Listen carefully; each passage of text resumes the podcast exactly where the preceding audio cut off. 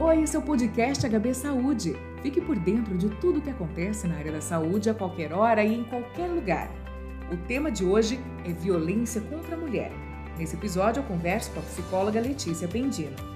Letícia, a violência física é de fato a mais falada, mas há outros tipos de violência que também são muito prejudiciais, emocionalmente e psicologicamente. Dentre as violências contra a mulher, além da física, como citada, que é a mais comum e que a gente tem mais acesso, existe a psicológica, sexual, patrimonial e moral. Violência inclui qualquer conduta né, que cause morte ou um dano, sofrimento físico, sexual, psicológico contra a mulher. A gente sempre relaciona violência com agressão física e não podemos esquecer das agressões verbais. Vamos citar alguns exemplos para que quem nos ouve possa se identificar ou identificar alguma mulher próximo? Exemplos de violência psicológica, né? É, é a conduta que o agressor tem que está relacionada à baixa autoestima da, da companheira. Lógico que eu estou falando agora como se fosse o parceiro, mas isso acontece em outros cenários também, dentro de um ambiente de trabalho, é, na família entre pais e filhos. Então, quando a gente subestima a capacidade do outro, proíbe de trabalhar, de estudar, de sair, de viajar, de ter vida social, quando interfere e tenta também tirar a autonomia dessa pessoa. A violência patrimonial se refere a que tipo de comportamento? É uma destruição parcial ou total dos objetos e pertences da mulher. Pode ser documento, pode ser bens, valores ou recursos econômicos. Até mesmo a senha de uma rede social ou a senha de um e-mail. Sim, senha de banco, de redes sociais, com certeza. A violência moral? Calúnia, difamação, reputação. Isso acontece muito pela internet, né? De influenciar na dignidade da mulher. Então, são acusações mentirosas, calúnias. E a violência sexual, ela precisa ser necessariamente um estupro?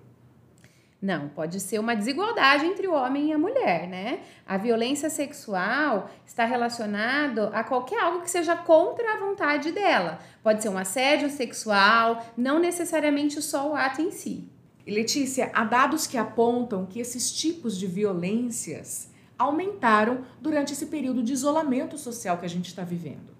Sim, 44% de aumento durante a pandemia. E desses 44%, né, normalmente 70% dessas agressões são realizadas pelos parceiros. Esse, dos casos registrados, né? Porque muita gente ainda não fala sobre o assunto. Não, por vergonha ou até mesmo por medo do que vai acontecer. As pessoas acabam não. Ou até às vezes por crenças, achar que é normal, que é natural, não tem acesso a essas informações, né? Normalizam esse sofrimento. Isso, justamente. E quais são os sintomas, os prejuízos psicológicos para essa mulher vítima de abusos emocionais? É, a gente tem que pensar que o impacto não é só na hora, né?